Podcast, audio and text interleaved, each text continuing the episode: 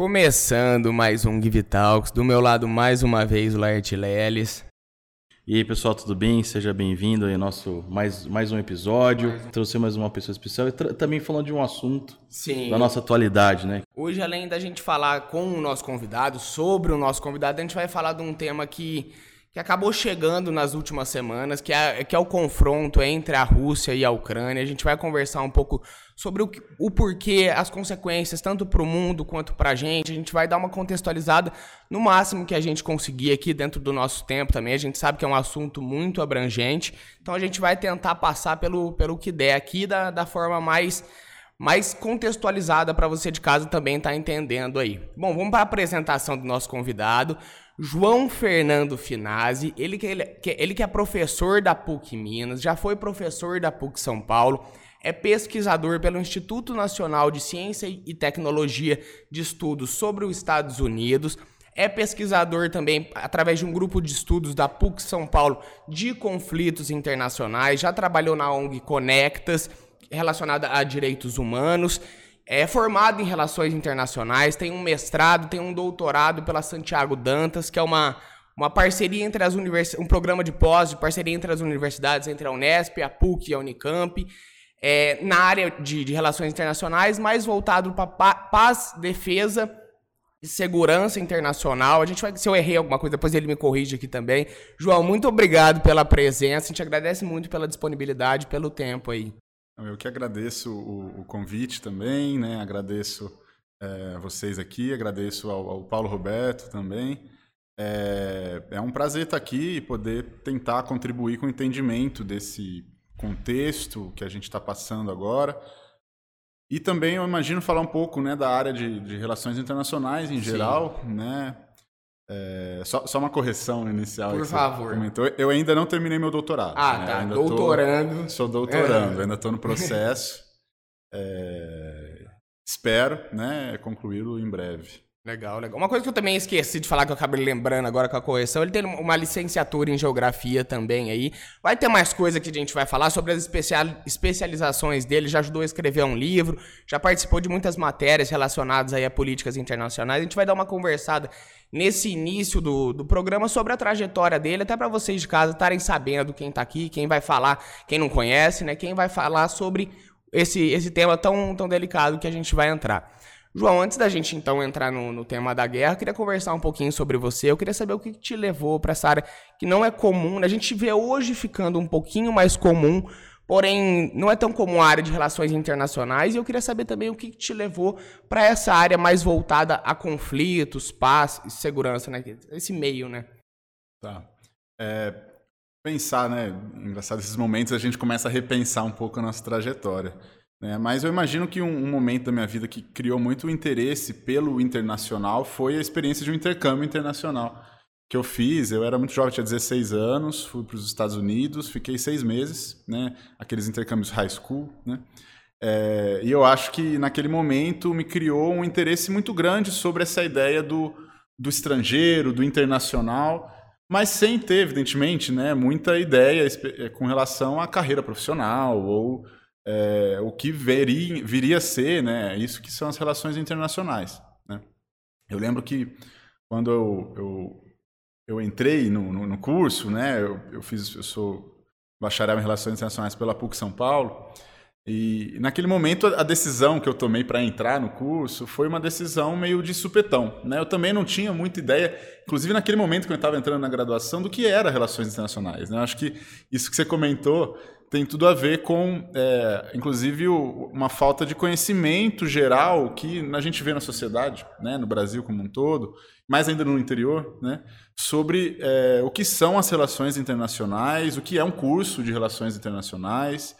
É, e naquele momento eu, eu tinha uma, uma dúvida assim, entre direito, economia, é, administração, e eu olhei por cima um pouco assim o currículo né, da graduação e falei, ó, oh, essas matérias me, me, me enquadram um pouco e tem esse lado do internacional, né? Acabei entrando. Só que engraçado que nos primeiros meses assim, eu lembro da graduação, eu fiquei fascinado pelas ciências sociais, né? Que é algo que é, quando eu estava no ensino médio, a gente não tem aula de ciências sociais. A gente tinha aula de geografia, de história, que é talvez o mais próximo aí do, de uma sociologia. Eu cheguei a, a, ter algumas aulas de ciências sociais, mas nunca foi uma matéria que se firmou no curso, no, no, ensino médio. Tinha às vezes, de vez em quando aparecia, mas realmente não. Na minha época, tinha era, era estudos sociais, você lembra disso aí, João? Uhum. Que, tipo, que, você é de quando? De... Eu sou de 91. É que eu sou de 86, então ainda tinha alguma coisa. Acho que vai, vai sair. É, é vai. Mas ele chamava estudos sociais né? É, que falava um, pouco, falava um pouco sobre. É, é, aí envolvia história de. Uh -huh. de Geopolítica. Isso, no geral. Mas é a tendência saindo mesmo. É. Né? São assuntos que não.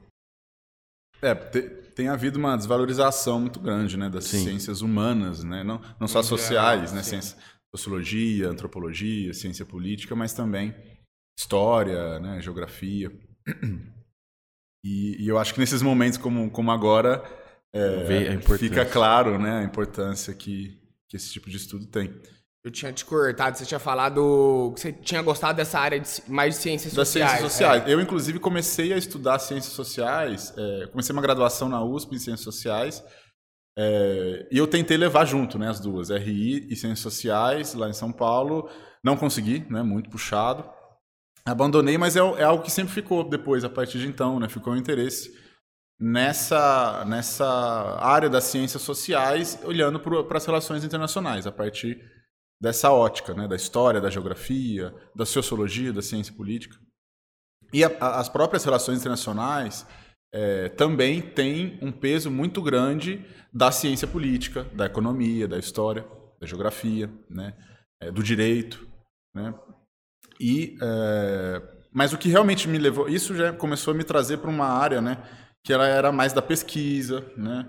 É, que depois talvez tenha me levado aí para o ensino, né? Para universidade, para academia, carreira acadêmica. É, mas o que realmente me, me, me, lançou no interesse do, dos conflitos, né? E da área de segurança internacional, acho que foi um curso que eu fiz numa escola de jornalismo lá de São Paulo chamada Oboré Comunicações que é, é uma grande escola, né, na, na, minha perspectiva. É uma escola que ela é muito engajada com a realização de um jornalismo é, preocupado com a cidadania, né, preocupado com o exercício de direitos fundamentais. Né. É, e eu fiz um curso que era de informação sobre, sobre, informação sobre jornalismo em conflitos armados, né, em contexto de conflitos armados e outras situações de violência. Um curso que era da Alboré junto com a Cruz Vermelha Internacional. E naquele momento eu acho que, que mudou a chave, né? De, de realmente ter esse interesse nessa área. E era, né, ainda estava no meio da minha, da minha graduação, e eu ainda não sabia exatamente se iria tomar uma decisão para um lado mais do jornalismo mesmo, né? Cobertura de conflitos, correspondência. É... Ou se iria para a carreira acadêmica, né? Acabei optando pela carreira acadêmica, mas eu até hoje tenho esse interesse no jornalismo. Acho que é, dá para se ter uma aliança muito importante entre as relações internacionais e o jornalismo. É, em 2013, é, eu comecei, 2014, eu comecei o meu mestrado em Relações Internacionais no programa Santiago Dantas, né, que é um programa da Unesp, da Unicamp e da PUC São Paulo, trinstitucional, uma iniciativa bem interessante é, estudando o caso especificamente do, dos conflitos no Haiti, né? É, na área de paz, defesa e segurança internacional. Né? Naquele momento também ingressei no grupo de estudos em conflitos internacionais, que é um grupo da PUC São Paulo. Né? Depois a gente Por que o Haiti? Naquele momento, é, era o momento que o Brasil estava é, engajado no país. Né? O Brasil enviou tropas ao Haiti em 2004, dentro do contexto de uma operação de paz da ONU. Né? É... Vocês me interrompam a qualquer momento se precisar é isso, especificar pode... alguma coisa, né? Porque eu também não sei até que não, ponto, ah, o que é a operação de paz e tal. Mas, enfim, vocês fiquem à vontade também para me interromper. É... O Brasil estava com tropas no Haiti desde 2004. Essas tropas ficaram até 2017, ficaram 13, 13 anos lá. E também era algo muito pouco falado, né? Nos jornais. E eu tinha um, um interesse é, para repensar as narrativas, as principais narrativas que vinham desse engajamento. Era algo que me incomodava. É, isso lá em 2013, 14. Então, é, acabei optando né, por esse estudo do Haiti dessa perspectiva. E, e ficou, né? E ficou. Eu tenho estudado é, o Haiti e as relações, as relações dos Estados Unidos com o Haiti também, porque a pesquisa foi mostrando a importância que o país tem, principalmente para os Estados Unidos. Né? É, e eu acabei é, ficando nesse estudo de caso, né, dessas relações Estados Unidos-Haiti, é, aí já faz uns oito anos. Né?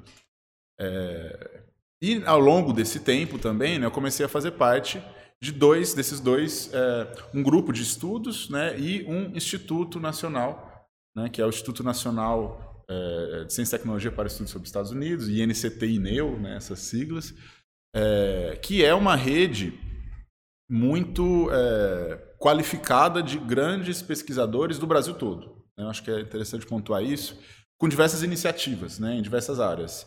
É, tanto iniciativas de pesquisa acadêmica, formulação de livros, de pesquisa, formação de novos pesquisadores, então gente do mestrado, do doutorado, iniciação científica também participando é, diversas universidades do, do Brasil, com livros é, acadêmicos, inserção também para além simplesmente né, da academia, porque a academia também tem uma questão de ser é, meio fechada, mas ela também né, se, se, enxerga uma série de iniciativas também que pretendem fazer uma articulação com o restante da sociedade. Né?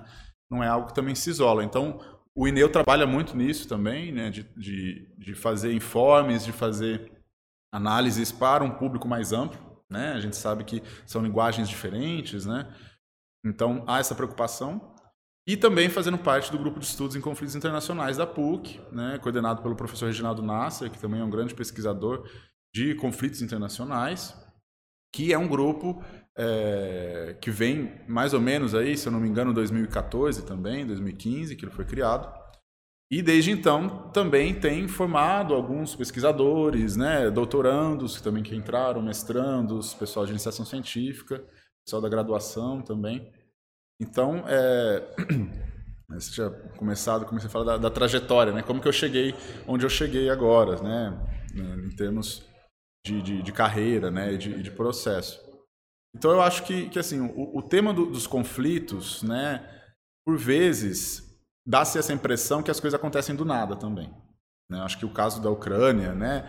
É, parece que semana passada estava tudo bem e de repente, do nada, assim, a Rússia toma a decisão de enviar tropas, né?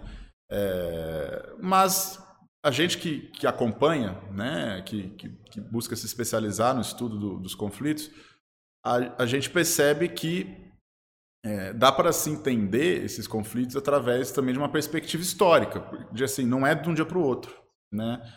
É, a gente pode falar o caso da Ucrânia voltar lá para a Guerra Fria, anos 90, anos 2000. A gente vai, vai falar. A gente pode chegar, mas... Teve até um caso recente, né, de 2014, da, 2014, da Crimeia, né? Isso, a gente pode comentar também.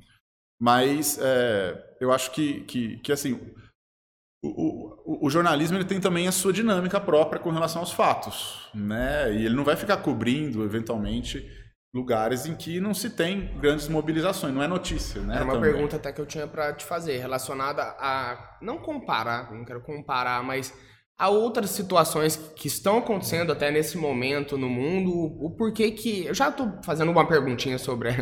matando a curiosidade. Por que, que essa teve tanta evidência? A gente sabe que, como eu falei no, no começo, e a minha opinião, gente vai ouvir a sua, né? É, que é um leigo falando, que está tentando aprender. Quando envolve uma potência, a situação é óbvio que, que é escalonada de uma forma maior. Mas por que, que essa guerra teve tanta atenção assim, diferente das outras? Ou, ou, porquê, né, disso? É uma boa pergunta, né? É, eu acho que você já respondeu parte dela, né, envolve grandes potências, né? Então, quando há envolvimento de grandes potências, há uma atenção é, por conta das possíveis consequências e reações e como isso mobiliza também em termos é, midiáticos, né? É, então, é, é, envolvimento de grandes potências é uma, uma variável importante para entender por que, que tem essa atenção. No caso específico da Ucrânia, eu acredito que talvez a, é, a, a, a, surpresa, né? Eu lembro até quando na semana passada havia já a mobilização de tropas, ainda não tinha havido a, a invasão, né? Se eu não me engano, na, na terça-feira que foi a invasão, ou quarta. Mas eu lembro que é, uma série de analistas, né, e, e, eu incluso também, dizendo que, olha, é muito improvável que haja de fato uma invasão, né, é, por conta das, das possíveis reações disso que a gente está vendo que está acontecendo. Então, tinha muita gente excluindo essa, essa, essa possibilidade, ou, ou, considerando como uma possibilidade muito remota. Então, surpreendeu muita gente que houve essa decisão de envio de tropas, e surpreendeu também que é, a forma como está sendo feita essa guerra né? que não é só concentrada lá no leste, né? na região do Donbass, né? a gente pode depois falar mais disso.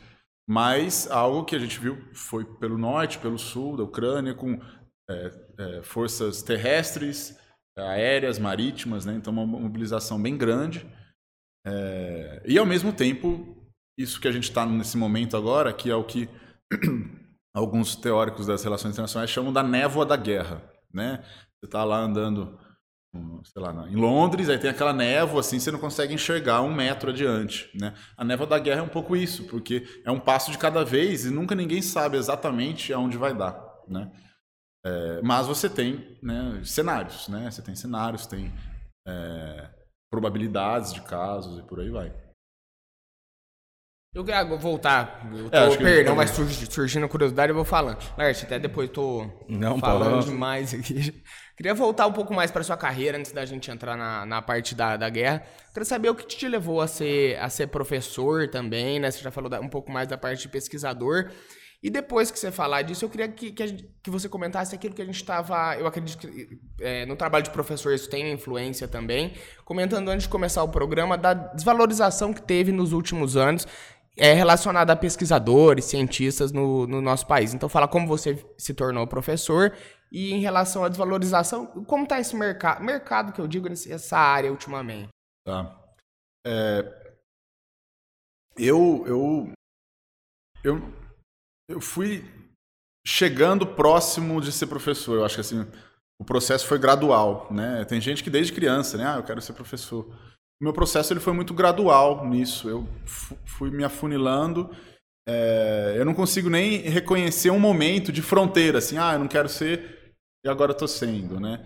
É, mas eu acho que o que me, me trouxe muito a isso foi é, uma, uma insatisfação com, com o conhecimento, né? Então essa ideia de procurar, né? Procurar entender mais as coisas, isso me trouxe muito para para essa área porque é, a gente é professor, mas a gente é muito aluno também. Né? O professor ele aprende muito e, e, e, isso ajuda a, do ponto de vista né, de uma satisfação própria com relação a isso. E por outro lado, é uma, uma profissão que eu acho que é, essa questão da, da, da, da, ação comunitária, de certa forma, né, de dar-se à comunidade, né, de, de ajudar é, o outro também, tem esse lado que que cada vez mais eu tenho valorizado também, né?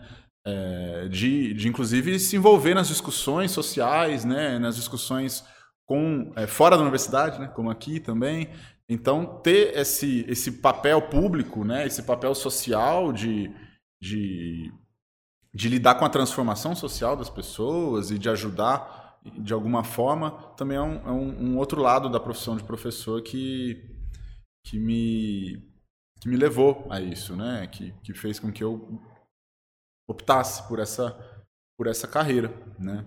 É, é claro que não sem os seus diversos obstáculos, né? Como você comentou, que é, nos últimos anos, né? Foram difíceis, foram muito difíceis, né? E eu digo isso é, não só experiência própria, mas uma série de, de colegas e de pesquisadores que nos últimos é, anos, se a gente for colocar assim, é, ou mudaram de área, né? Gente que é, investiu e que e nas quais foram investidos também muito dinheiro e muito tempo e muita dedicação do próprio Estado brasileiro, seja em bolsa, seja em formação de programas, né? seja em formação de grupos de, de pesquisa, em redes de pesquisa, né? um, um, projeto de longo prazo que existia e que acabou sendo se desmoronando. Né? É, seja pessoas que mudaram de área, seja pessoas que saíram do país. Né? Tem muita gente muito qualificada que hoje em dia, né, doutores, né, que estão trabalhando em áreas completamente fora disso que, pelo que o Alce preparou nos últimos 10 anos também, 10, 15 anos. Né? Eu tenho colegas que, que são doutores muito qualificados que estão fazendo trabalho de garçom, que estão fazendo outros tipos de trabalho que não são esses que eles, pelos quais se prepararam por 15 anos, por 10 anos, e que, que teve também um investimento público maciço. Né? Então, é, é um problema muito grande para o país né? É, você não criar esses mecanismos de absorção dessas pessoas que você criou, que você ajudou a formar em 10 anos, com muito dinheiro, muito tempo, muita dedicação, que são pessoas super qualificadas, que, que têm é, a capacidade de contribuir com a própria sociedade brasileira, né, de diversas formas. Eu não falo só de gente das relações internacionais, é, engenheiros, né, médicos, biólogos, é, historiadores, né? É, pessoas que tiveram que buscar alguma outra forma ali de, de inserção profissional e eventualmente estão em outras áreas ou estão fazendo o que estão fazendo, mas em outro país, né? Ou seja, o Estado brasileiro financiando, preparando essas pessoas para que outros países usem também, né? Então acho que a gente está num momento muito complicado também e as, as, as, áreas das ciências humanas muito desvalorizadas também, né? muito desvalorizadas como eu comentei, nesses momentos, né, de como que a gente está passando, vem agora essa essa necessidade, essa necessidade, né, essa importância. Puxar um gancho aí, você, você falou que, pelo que eu entendi, então, que na área de, de RI, principalmente, é, às vezes existe forma, pessoas se formando, mas não tem, às vezes, é, eu falo assim, oportunidade de trabalho para a área. Você fala aqui no Brasil. É, até por nível de, a nível de curiosidade, né? Essa área, qual, que tipo de profissão, às vezes, pode exercer? Ótima pergunta. Porque, vamos supor, beleza, você fez mestrado, estamos falando de, de é, dar aula, professor e tal. Mas é isso, a pessoa não fez o mestrado, existe algumas... Assim, eu, particularmente eu vejo uma grande importância agora, né?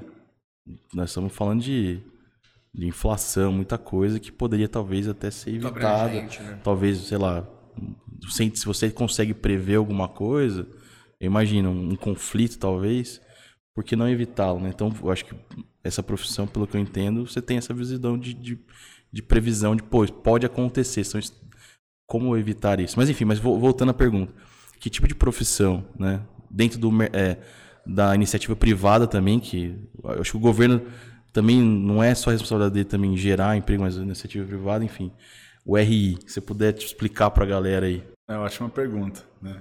É, só, só um adendo que eu estava falando, assim, essas dificuldades, elas são mais é, do ponto de vista da, do, da academia. Né? Academia, Pesquisadores, perfeito. doutores e, e mestres ah, que tá. saíram do país e que Não, estão legal. atuando de outro lugar. É, mas é evidente que numa crise econômica em geral, todas as áreas sofrem também. Uhum. Né? Mas o, o, profissional de relações internacionais, e essa acho que é uma, uma pergunta é, muito importante, né? É, o que, que ele faz? Né? O que, que é alguém que sai do curso de relações internacionais? O é, egresso do curso de Relações Internacionais ele está muito habilitado para é, compreender cenários internacionais, né? Isso que a gente está, que você comentou um pouco uhum. também. Né? E é, o leque de atuação ele é muito amplo, ele é muito grande, né? O engenheiro, né? Ou faz engenharia vira engenheiro, faz medicina vira médico, uhum. já tem um, um ofício muito claro de inserção. Já o profissional de relações internacionais, ele vai ter uma bagagem de formação em economia, em história, em geografia, em estudo de organizações internacionais, estudo de é, estratégias, estudo de, de, táticas e estratégias, é, de análise de conjuntura, direito também, geopolítica. Né? É, uma, é um currículo que ele é multidisciplinar. Isso faz com que ele tenha esse problema de não ter uma área específica, né? mas, por outro lado, isso também é uma vantagem que ele pode, a partir disso, trazer esse diferencial para aquela área posterior que depois esse profissional escolher. Né? Então, eu tenho colegas né, do tempo da graduação que estão é, atuando em, em, todas as áreas profissionais. Né? Tem, tem gente trabalhando com ONG, tem gente trabalhando em empresas, é, tem gente que trabalha com importação e exportação. O jornalismo acaba tem sendo uma saída muito grande. Né? Tem gente, é, mercado financeiro, né? É, Porque é, o, o, profissional de relações internacionais ele tem esse diferencial que, que é o ponto forte e fraco ao mesmo tempo, né? que é esse olhar para o internacional, especificamente. Né? Então, o trabalho, por, eventualmente, de, de consultoria, de assessoria, né? qualquer empresa grande hoje, né? eu imagino tem um, um, uma atenção, mesmo que não seja uma atenção sistematizada, mas tem algum tipo de reflexão e de olhar para esse cenário internacional, né? E as consequências a gente está vendo, né? Então, é, um profissional habilitado, mais especificamente com esse olhar mais sensibilizado para pensar essas dinâmicas políticas, econômicas, sociais, é, é um pouco o, o, o, perfil do egresso de relações internacionais, né? Não é necessariamente academia, né? Então, é, eu tenho esses colegas que estão. Governo também, né? Nos últimos anos cresceu bastante as, é, uma série de cidades criaram secretarias de relações internacionais, que são secretarias que têm um, uma, uma atuação voltada no sentido da é, importação e exportação de modelos de política pública. Né? Então, uhum. envia alguém lá para uma cidade do interior da Itália que tem características semelhantes, eventualmente, com, com São João, vamos pensar assim, e é, estuda os programas de política pública que são desenvolvidos lá e tenta trazer para cá. E o vice-versa também. Né? Além de relações, por exemplo, é, hoje chama né, a diplomacia corporativa, uhum. né, de você ter é, é, uma, uma negociação internacional entre empresas internacionais. Né? Uma empresa brasileira negocia com uma empresa é, chinesa é, e você ter algum tipo de profissional ali das relações internacionais que, que possa auxiliar na criação do cenário, né? na é, apresentação, eventualmente, de, de, algumas especificidades daquele caso que vai ser é, que vai ser negociado, né? Claro, é, não é um economista especificamente, né? Mas tem esse olhar do, do internacional que depois pode ser trabalhado do lado da economia, né? do lado do direito, do lado da análise política. Né? Análise de, tem muita gente que faz também análise de conjuntura política e, e é, consultoria também, consultoria política internacional. Uhum. Né? É, exatamente para responder perguntas como assim, ah, essa guerra vai durar quanto tempo? Né? Vai ter uma guerra mundial? Né? Os Estados Unidos vão entrar? Essas perguntas que hoje a gente está tá pensando... Que vamos perguntar também. É, é, quem, quem tem um, uma empresa, eventualmente, com um contato frequente com, com essa dinâmica internacional, ela está fazendo outras perguntas também e de outras formas a todo momento também ela quer saber. Né, sobre desdobramentos dos cenários internacionais, não só Ucrânia e, e guerra Sim, com a Rússia. Né? Então, acho que o profissional de RI ele tem essa, esse, essa habilidade de, de, de fazer esse olhar. Né? E aí, a partir disso, se especializar né, no seu tipo de, de atuação que, que, gostaria, né? ONGs, né? Eu, eu mesmo passei por, um, por uma ONG de direitos humanos, né? eu, eu, eu, acho que eu não cheguei a comentar, a Conectas. É, então, é, o, o, perfil acho que é um pouco esse, né? O, é, e é uma área que ela é relativamente nova, né? não é tão nova assim, mas no Brasil aí cresceu bastante nos últimos 15 anos também. Uhum. É, mas eu acho que ela é muito promissora, né? Num mundo que é cada vez mais globalizado.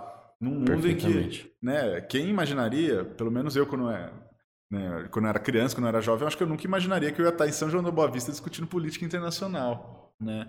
É, mas a gente está por quê? Por conta desse processo de globalização, né? É, Campinas fazendo voos internacionais, né? Algo que, que é, choca gerações passadas, né? Mas é algo que quando a gente para para observar o processo histórico, parece que é a tendência, né? Uma, uma interconexão, uma globalização, com todos os seus problemas, né? Sim. Mas é, é difícil você voltar a um mundo de isolamento dos estados, né? A gente está vendo, depois a gente pode falar mais também, mas as questões das sanções, né? Que ela também é uma faca de dois gumes. Né? Mas eu acho que, que é isso, a área de, de RI, do ponto de vista profissional, eu acho que ela é, é embora pouco conhecida, muito promissora. Muito bom. Voltando. Uma certeza para quem vai fazer isso vai ter que estudar bastante. Podemos, acho que a gente pode entrar, acho que na perguntas, na parte do, do conflito agora. Tá todo mundo com vontade de falar um pouquinho, parece é. também. O assunto vai pingando aqui. Então vamos falar um pouquinho sobre o conflito entre a Rússia e a Ucrânia. É, João, eu gostaria, antes da gente falar especificamente das coisas que aconteceram na, nas, nas, semanas anteriores, é, falar um pouquinho sobre a contextualização geopolítica dessa região. A gente sabe que muita coisa aconteceu ali. Parece. Eu vi recentemente também, eu não sabia que parece que a Rússia surgiu dentro de, de um pedaço que era da, da Ucrânia. Gostaria que você comentasse um pouco da contextualização geopolítica mesmo da, da região. Tá. Eu acho que para entender mais especificamente, a gente pode voltar é, ao contexto da Guerra Fria. Acho que a Guerra Fria é um, é um momento importante da gente iniciar. É, que a Guerra Fria ela é o momento histórico que existe no pós Segunda Guerra Mundial. É, Segunda Guerra Mundial, é, Alemanha nazista, Itália fascista são derrotados e você tem a Europa dividida entre os aliados ocidentais, Estados Unidos, Inglaterra, França, é, e é, a União Soviética. Né? A União Soviética, que é um país que surge a partir da Revolução em 1917, né?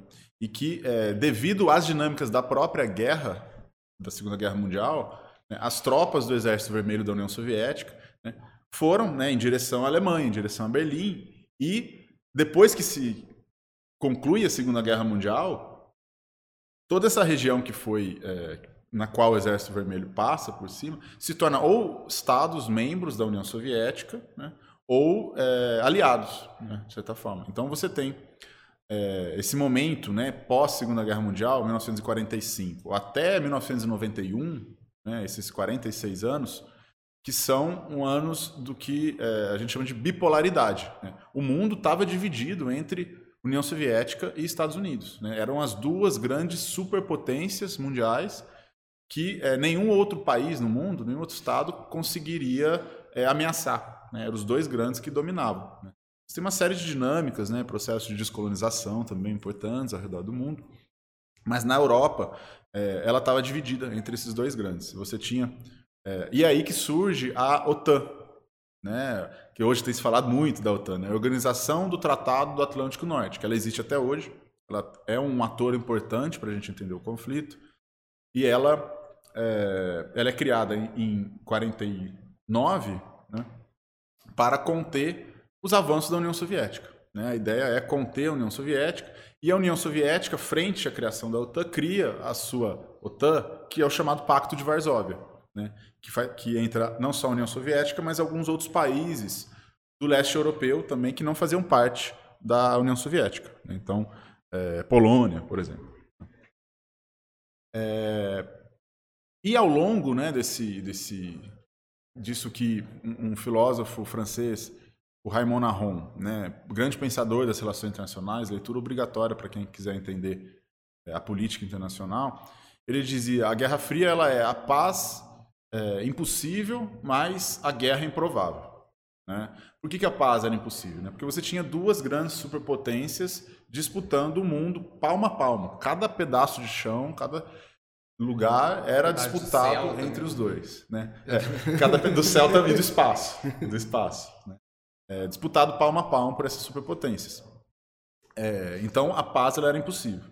Né? Eram sociedades que tinham visões de mundo profundamente distintas. Né? A União Soviética não tinha propriedade privada, propriedade estatal. Né? É, então elas eram também inconciliáveis nesse sentido. Né? Elas eram uma negava a outra. Não dá para você ter as duas é, no, no, mesmo, né? É, ocupando o mesmo espaço. Né? Mas a paz ela era a, a guerra era improvável também porque eram duas potências atômicas. Né? E o Aron ele, ele traz muito bem essa análise, que ele é um dos grandes pensadores que vai falar a importância que o armamento nuclear teve para mudar a guerra. Né? Porque a partir do momento que você tem esse armamento, né, ele é, tem uma capacidade destrutiva tão grande que é, é, um negócio meio doido de entender, né, mas que é, é, é como se dissesse assim: existe para não ser usado ele existe para dissuadir, para dizer, olha, eu posso usar. É, mas os lados sabendo que se houver a utilização, você tem uma, uma destruição do planeta Terra, o que contraria a própria lógica da, da guerra e da política. É, então, anos, os anos da Guerra Fria são esses anos de paz impossível e guerra improvável, em que você tem esse equilíbrio nuclear e a disputa entre as duas superpotências. Terminada a Guerra Fria, né, a União Soviética ela se dissolve, né, ela, você tem a dissolução da União Soviética em 1991, e da União Soviética nasce a Rússia, né, que é o grande país ali que herdou a, a, o armamento nuclear também, que existia na União Soviética, e também uma série de outros estados menores, né, Letônia, Lituânia, Estônia, a própria Ucrânia, né, é, Belarus, né, países que faziam parte da, da União Soviética, deixam de ser é, deixa de ser um país só, deixa de ser a própria União Soviética, e se torna países distintos. Tem a Ucrânia e você tem a Rússia. É, a Rússia passava por uma crise, né? ela passa por uma crise a partir desse momento, 1991, é, até início dos anos 2000, né? uma crise econômica, política, social profunda. Né? Você tinha, se não me engano, 25% de pessoas abaixo da linha da pobreza.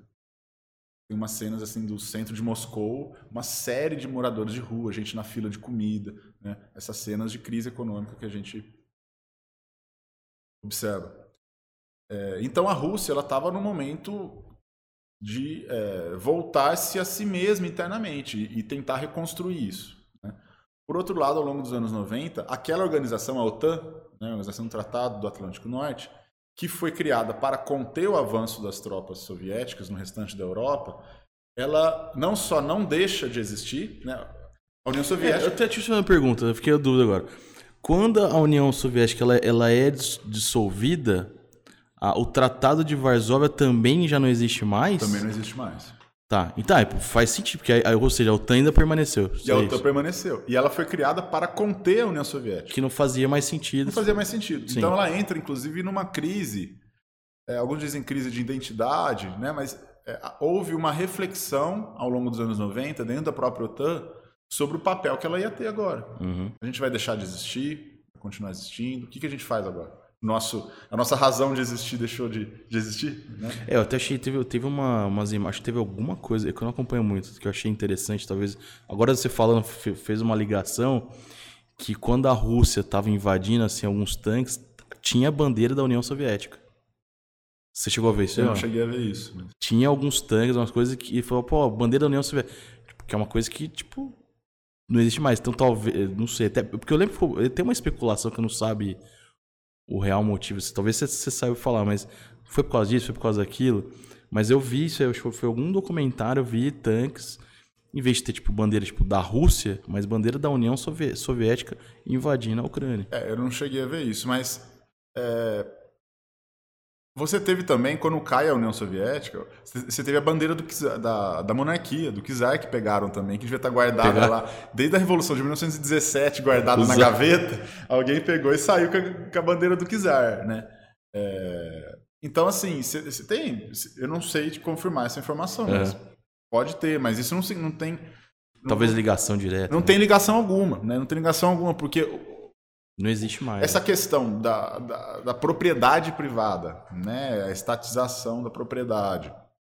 É, e toda a, a, ideologia que fundamentava a União Soviética, ela deixou de existir, desse lado dessa da ideologia comunista ali na Rússia. Né? É, isso deixou de existir, né?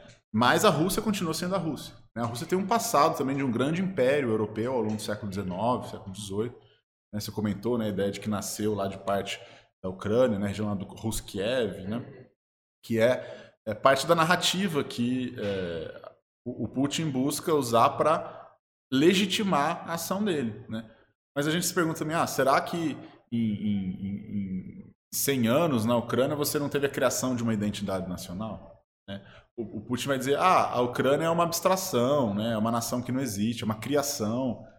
É, mas toda nação é isso. Toda nação é uma criação. São pessoas que vão se identificar através de mitos, né? É, mitos de origem nacional, né? Do nascimento da nação, símbolos nacionais, né? Toda nação ela é um, uma criação social nesse sentido. Né? É, mas, é, é então, nos anos 90, né, a, a União Soviética ela deixa de existir e a OTAN ela, ela fica, ao longo desses anos, sem saber muito bem o que fazer. A resposta vai vir a partir dos Estados Unidos. Né? Os Estados Unidos, grande potência ainda, né? os anos 90. é o momento que alguns autores chamam do momento unipolar. É um momento que você tem um predomínio incontestável dos Estados Unidos na política internacional. Né? Esse grande é, nêmesis, né? o grande opositor que era a União Soviética, deixou de existir. Então agora os anos 90 são os anos americanos, assim, os anos dos Estados Unidos. É... A resposta que se encontra né, de atuação da OTAN é, não é nem no sentido dela deixar de existir, mas se expandir. Isso que acontece. Né? Em 1999, você tem a primeira expansão da OTAN para o leste europeu, já pegando alguns países que faziam parte do Pacto de Varsóvia. Né? Já entram na OTAN né, naquele momento. É, e essa expansão, já em 90, se não me engano, 95, 96, já se começou a dizer sobre a expansão, que ela acontece em 99. E quando há esse processo né, de discussão sobre a expansão ou não, você tem resistências dentro dos próprios Estados Unidos.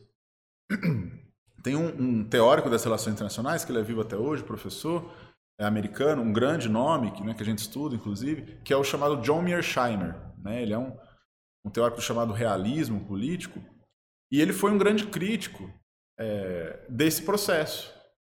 Você tem outro grande crítico também, que é o George Kennan, que foi um, um diplomata americano, foi embaixador em Moscou, trabalhou na, na em Moscou, e ele é, elaborou a doutrina que os Estados Unidos usaram por toda a Guerra Fria. Ele é um dos grandes responsáveis por isso, que ele chamava doutrina da contenção da União Soviética. Veja, não é doutrina da, da expansão em direção Soviética, de contenção. Por quê? A ideia era fazer uma, um, um, um, um anel de bases militares ao redor do mundo, que é isso que os Estados Unidos têm hoje. Os Estados Unidos, é, de longe, né, tem mais de de 200 bases militares ao redor do mundo, é, cercar a União Soviética e só ir contendo ali tentativas de expansão. Ele formulou essa, essa grande estratégia dos Estados Unidos e é, ele foi um crítico lá em, em 95 da expansão da OTAN. Ele dizia isso, se concretizado, vai ser o maior erro estratégico dos Estados Unidos do século. Né? poderia levar a uma nova Guerra Fria, poderia levar a uma nova um novo uma, um novo conflito como foi esse conflito de, 80, de 45 a 91. Mas essas vozes dentro do, do Congresso americano foram vozes que foram derrotadas. Né? É, e tomou-se a decisão pela expansão. Então, ao longo dos anos 2000, você tem a expansão da OTAN indo em direção à é, Rússia. Né? Países que eram do Pacto de Varsóvia e países que eram, inclusive, da própria União Soviética. Fazer só uma pergunta. Assim, eu, eu vendo até um. Não sei se faz sentido. Porque a, a ideia era conter a, a União Soviética. Mas eu vendo um discurso pessoal falando sobre questão de, da democracia, tipo, meio que. esses países não, não eram democráticos. Aí quando entra a OTAN, ele passa a ser um, uma política democrática, no sentido de, de eleição. Teve, teve algo nesse sentido ou não? Porque, porque a União. É base militar, né? Porque o que eu acho, a desculpa que eu vejo assim, que não, que o OTAN tá para democratizar os países. Na verdade, não é isso que foi criado, é mas, mas eu tô vendo muita gente falando sobre isso. Não, porque o mundo precisa de democratização, mas sei, sei lá, eu vi, eu vi algumas coisas. É, a atuação dos Estados Unidos, ela, ela, tem sido justificada. Inclusive esses caras lá né, que eu citei, que eram críticos à expansão, eles vão dizer: ah, isso aí é um grande engano. Né? Os Estados Unidos é. age dizendo que é para promoção da democracia, mas você não tem nenhum caso concreto que isso se consolidou. Uhum. Né? Alguns países do leste europeu, é difícil dizer que há uma democracia liberal. Né? É... Vejam, por exemplo, tentativa de democratização, Estados Unidos esteve no Iraque, no Afeganistão. Né?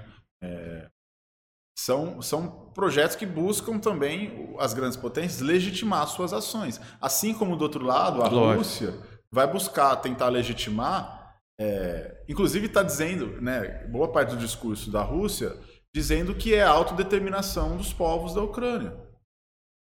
Né, daqueles povos da, das províncias separatistas ali, que é uma ação para conter o ditador Zelensky, que é o, o presidente ucraniano. Né? Então a Rússia também está promovendo a democracia ali.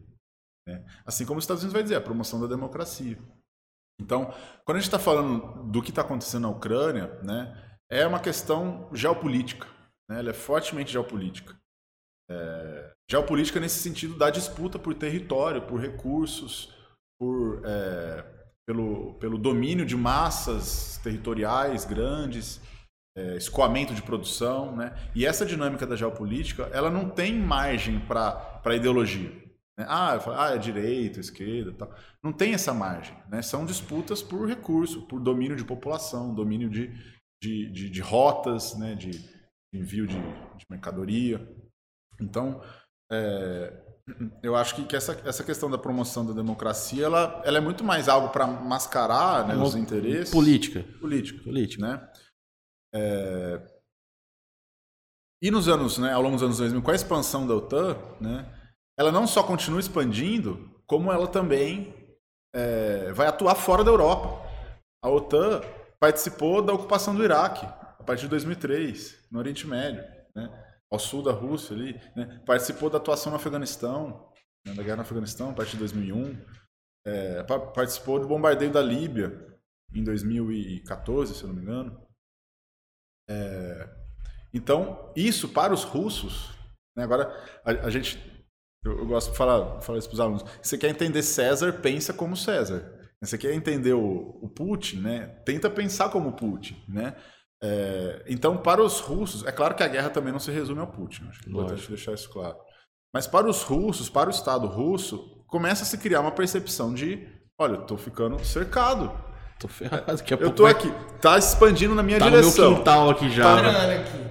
Não só ali na Europa, estão vindo pelo sul também, pelo Oriente Médio. Cercando. Então, eu vou criar formas de tentar me garantir, reagir de algum jeito. Né? E na política internacional essas coisas demoram, né? São, são é manobrar grandes petroleiros, né? O teu raio de curva assim é imenso, né? Você fazer uma curvinha, você tem que ir lá na frente alguns anos assim e depois consegue.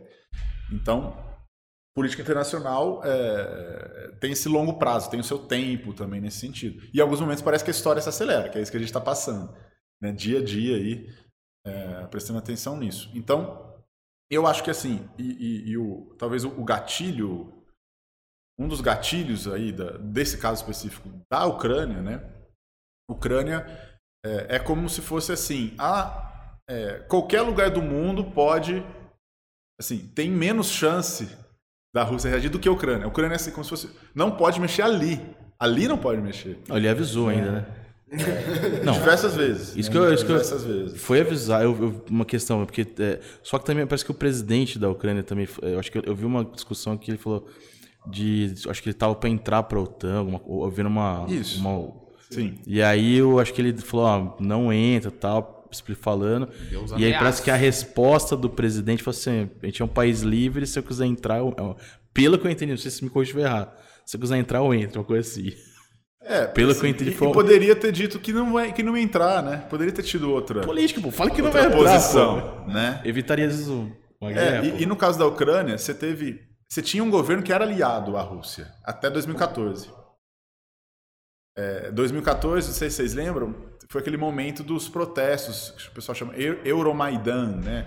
Que é uma praça que tem em Kiev, né? É, Maidan é, é praça, ele fala, ah, é a praça europeia, né? Porque havia também uma reação né, frente à Rússia também, né, é, de... É, o negócio foi louco lá também, não foi? Foi louco. Teve. Tem até um documentário do Netflix, alguns, se eu não me engano, alguns, que, que conta. O trem você foi teve, maluco mesmo. É, você teve tiroteios na praça, teve, se eu não me engano, mais de 60 pessoas mortas ali por snipers, né?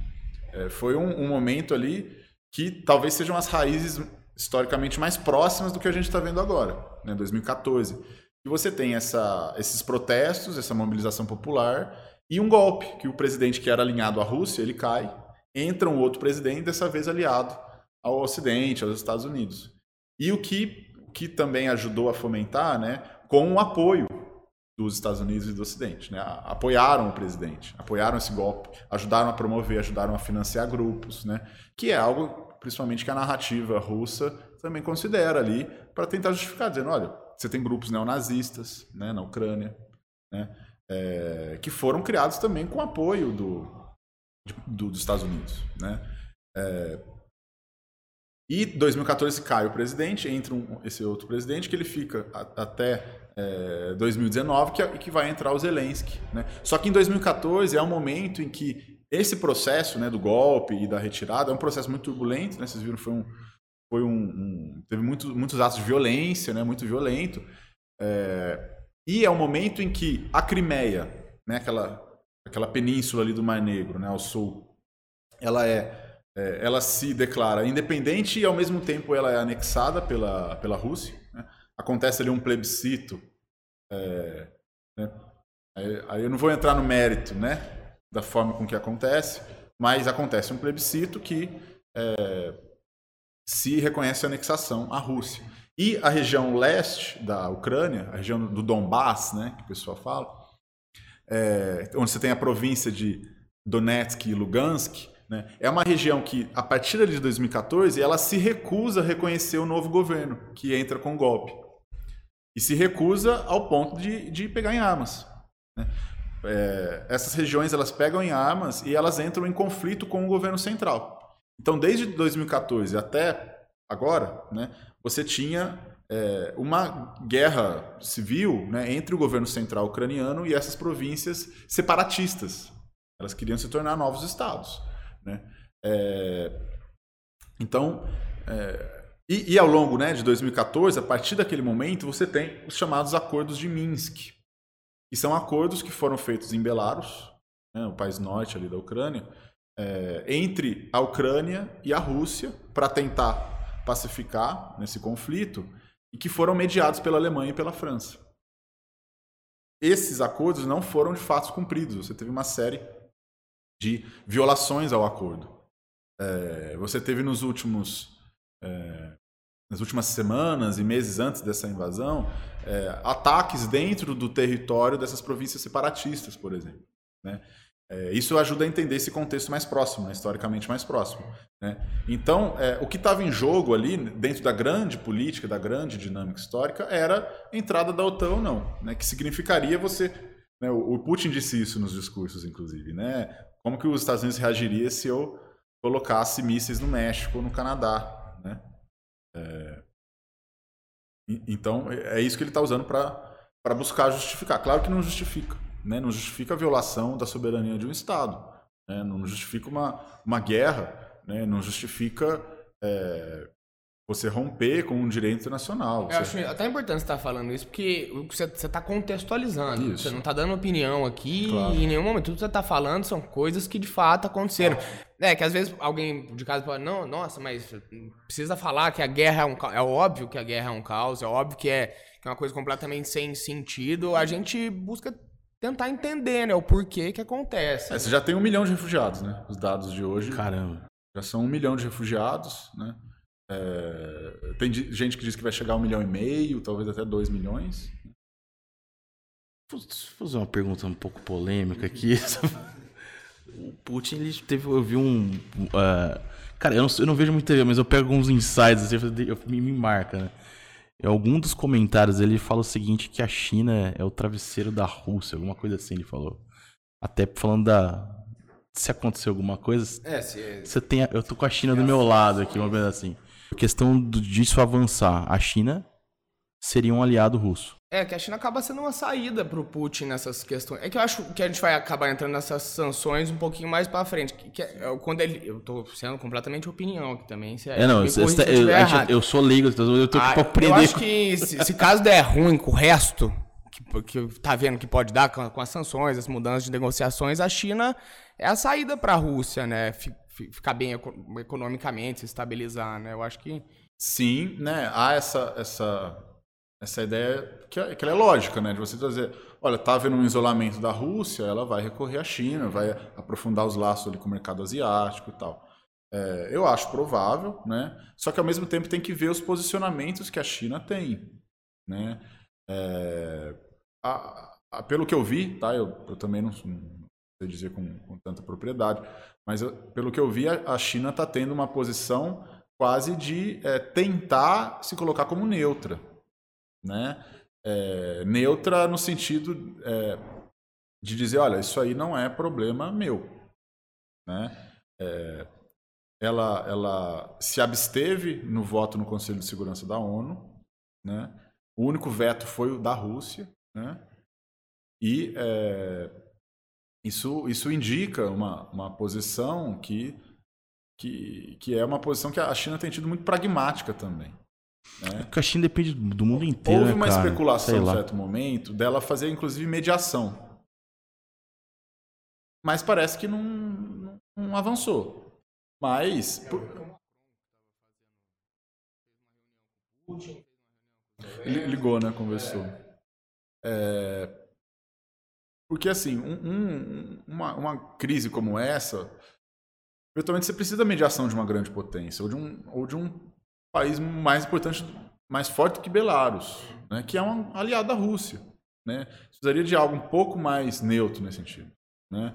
É, um país que pudesse, que tivesse algum peso, mas que ao mesmo tempo tivesse uma posição de razoável equidistância ali entre a Ucrânia e a Rússia.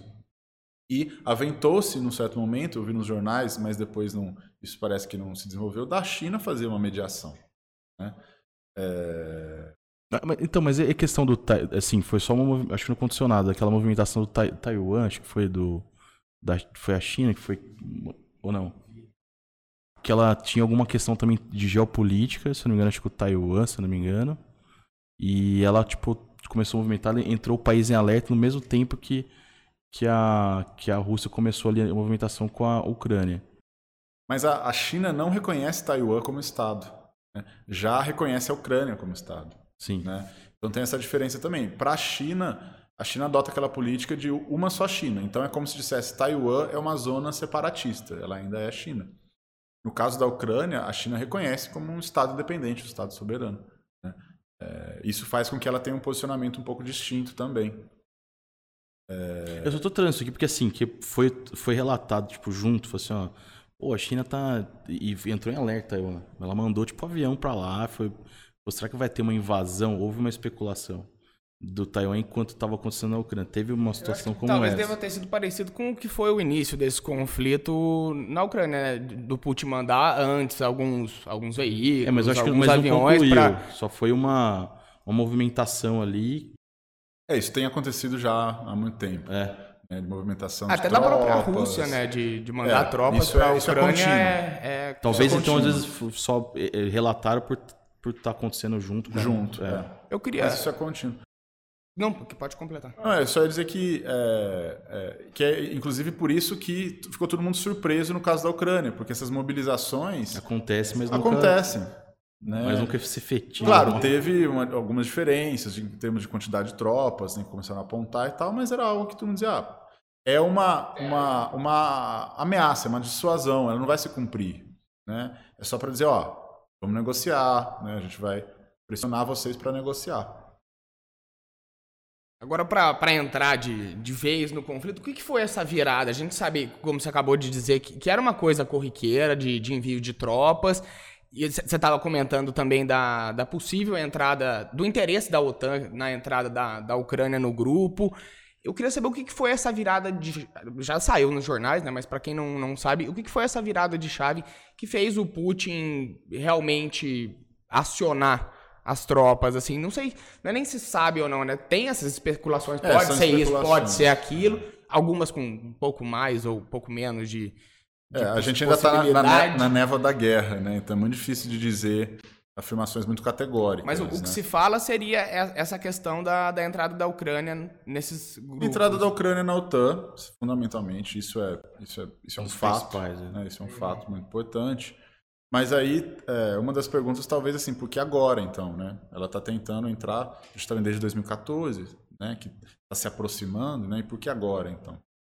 É, alguns elementos podem ter contribuído a essa decisão de ser agora, né? É,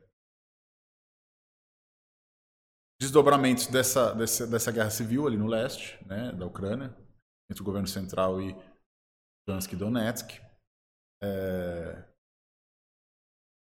o enfraquecimento do governo americano dentro, né, o Biden vinha sofrendo uma série de críticas internas nos Estados Unidos, seja da esquerda do Partido Democrata, né, do Bernie Sanders, né, essa ideia de tem se mobilizado muito grande de taxação de grandes fortunas, né, de aumento dos programas sociais, é, e críticas também é, do partido próprio Partido Republicano também, né? principalmente com a retirada das tropas do Afeganistão. Né? Então, a retirada das tropas do Afeganistão criou um problema muito grande no, Biden né? e na base dele, interna ali dos Estados Unidos, é, que ajuda a gente a entender um pouco do, do momento assim, porque agora? Né? Ah, porque é uma ele viu uma oportunidade. Os Estados está dividido. Né? Teve aquela invasão do Capitólio no ano passado, né? demonstra a, a gravidade da polarização e da divisão social dentro dos Estados Unidos. Né? São, são indícios que demonstram isso. A França vai passar por uma eleição. Né? É, o, o, Boris Johnson no, no Reino Unido estava sofrendo muitas críticas também é, internas. É, isso ajuda, talvez pode ajudar a entender do, assim por que agora, né? Porque você tem um enfraquecimento ali dos adversários. Foi estratégico para ele falar, vou invadir, não vai ter reação. Provavelmente foi algo que ele é, estão dizendo muito isso, né? Que ele não contava com as sanções, não contava com essa reação tão unida. Eu, eu já não, eu não chegaria a dizer isso com tanta ênfase, né? O, o, o, os estrategistas militares, assim, eles fazem planejamento de 5, 10, 15, 20 anos. Né? Eu acredito que o, que o Putin, quando ele toma decisão, né? Quando esses grandes grandes lideranças políticas tomam decisão, eles têm na frente deles ali uma pluralidade de cenários possíveis né, e de reações possíveis frente àquela ação. Então, acho que é difícil dizer que ele não contava com uma reação é, eventualmente grave como essa que está acontecendo no ponto de vista das sanções. É, mas, ao mesmo tempo, é, a gente não sabe muito bem também é, o que, que ele quer de fato. A gente não sabe de, onde ele não quer tá chegar. Claro isso aí, né? né? É fato que ele não vai ir além da Ucrânia. Né? Olha lá, hein? É, é muito difícil. Ele vai atacar a Polônia. A sua opinião é que não ia invadir a Não, vai atacar a Polônia? Não, assim, eu, eu não sei, vai é, saber. Não, é vamos, vamos, lá, então vamos não, dizer, vou, sei, vou aliviar um pouco isso. É, grande você tem o que é provável e o que é possível. É. Né? É possível? É, é possível, claro. É possível que tenha uma terceira guerra mundial? É possível. É possível que o Sol exploda agora? É possível. É possível que caia um meteoro? É possível. Isso é possível. Agora, é provável?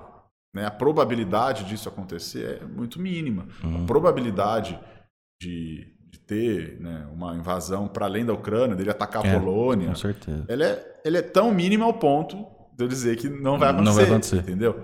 Mas no campo da possibilidade, existe muita coisa Até porque possível. o Putin, puta mais que claro que o, o cara é um, um, gênio no sentido militar, né? Ele não faria uma coisa que, que realmente pudesse acabar com tudo. Eu acho que a, a gente pode entrar no, no assunto que está passando também, permeando aqui nossa conversa, que são as sanções, né, que, que começaram a acontecer.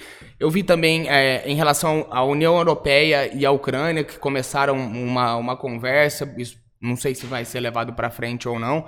Queria saber as consequências dessas mudanças, falar um, um, pouquinho também, a gente sabe que o gás natural da, da Rússia é muito usado na Europa, tem muito mais, o, o petróleo também, a gente viu que subiu muito o preço. queria saber, é, é, na sua opinião, né, quais que são as consequências dessas mudanças comerciais que o mundo vai, vai começar a enfrentar agora?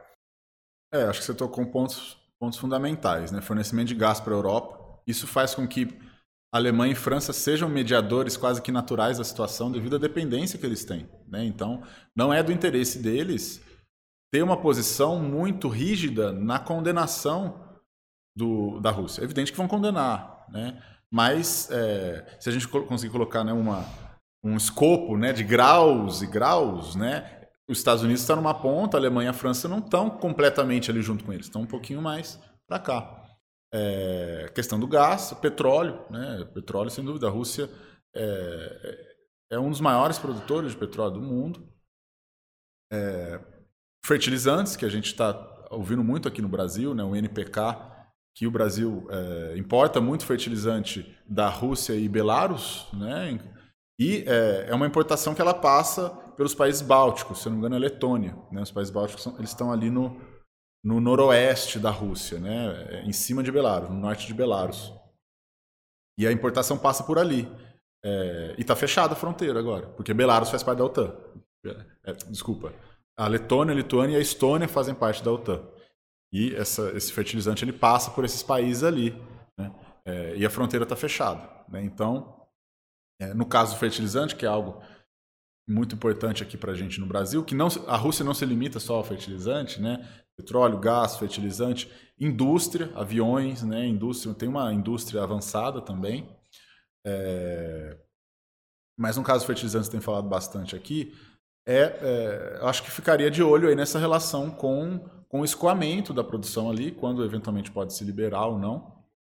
É, parece que é, hoje, né, ontem teve uma reunião já entre, entre o governo ucraniano e o governo russo que in, indicou um certo alívio né, do, das tensões que estavam crescendo, então estabelecimento de corredor humanitário, isso pode trazer consequências comerciais também de aliviar alguma coisa ali. É, o, o, até onde eu tinha visto o governo brasileiro disse que não ia acompanhar né, as sanções, né? É, mas é, a, a, gente pode, assim, em algum momento vai chegar né, a inflação de alimentos, né? Então, Ucrânia é grande produtora de trigo e de milho, né? Então, trigo, milho, fertilizantes e petróleo, né? E, e o petróleo, o barril já está 110, 120. É... E, é, nesse sentido, você vai ter alta de preços. Acho que o, o maior dobramento mais visível assim é alta de preços, porque não só o alimento, né? O, será que o pão na padaria vai subir, né? É, Estou dizendo, em termos de probabilidade, é uma probabilidade maior, né? É, não só pelo, pelo trigo, mas também pelo combustível. combustível é, eu, eu, acho que vai acabar. Sabe, sabe o que, eu acho? Assim, minha opinião, que até vai ser até tem um lado bom disso, vamos falar assim, no sentido de é, desenvolvimento, vamos falar assim, que nem no caso a pandemia, né, que acelerou a parte de digitalização das, do mundo digital tal. E o, o mundo está correndo para energias mais limpas, né? No sentido de carro elétrico, tal, solar, eólico, sei lá. E o gás o petróleo é uma coisa que já está meio que estão tentando meio que isso. É lógico que não, não é faz-se muita coisa com isso, mas talvez acho que vai ser uma forma dos países buscarem novas maneiras de suprir essa essa necessidade. Não sei. Às vezes pode ser que essas, esse acontecimento venha até melhorar esse, né? Eu, eu só acho que tem, tem uma dependência muito recente, né? Eu é. acho que, por exemplo, se, se a Ucrânia, se a Rússia parar de abastecer a Europa com gás natural... Mas ela não para pessoal... porque ela depende financeira, é, economicamente Mas é aí que disso, entra né? a China. Não? Eu não sei. É, o, o... tá ficando. Tá... É, comece... Sim, mas dois leigos aqui, tipo, não, especulando. Pra tentar traduzir um pouquinho do, do, Não, acho que assim, a especulação é natural que a gente faça e, e, e faz dessa forma. Só que a gente tem que ir mediando ela também, né? Tomando cuidado e vendo os indícios e vendo é, o que está acontecendo. Né? Por exemplo, energia renovável. A Alemanha já disse que vai. É, re, é, recorrer às suas,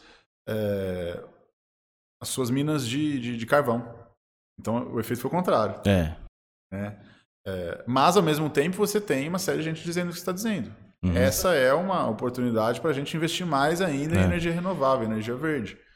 É, mas isso vai depender também, eu acho que você comentou também, né, da, do grau de dependência energética e com que velocidade você consegue fazer essa transformação é, não é do e os custos dessa transformação. A gente sabe que a energia, a mina de carvão, ela é muito mais barata, né? Você consegue gerar muito mais energia para um custo muito menor do que uma energia, uma usina eólica, por exemplo, que você vai construir, uhum. tem todo esse investimento de longo prazo, né?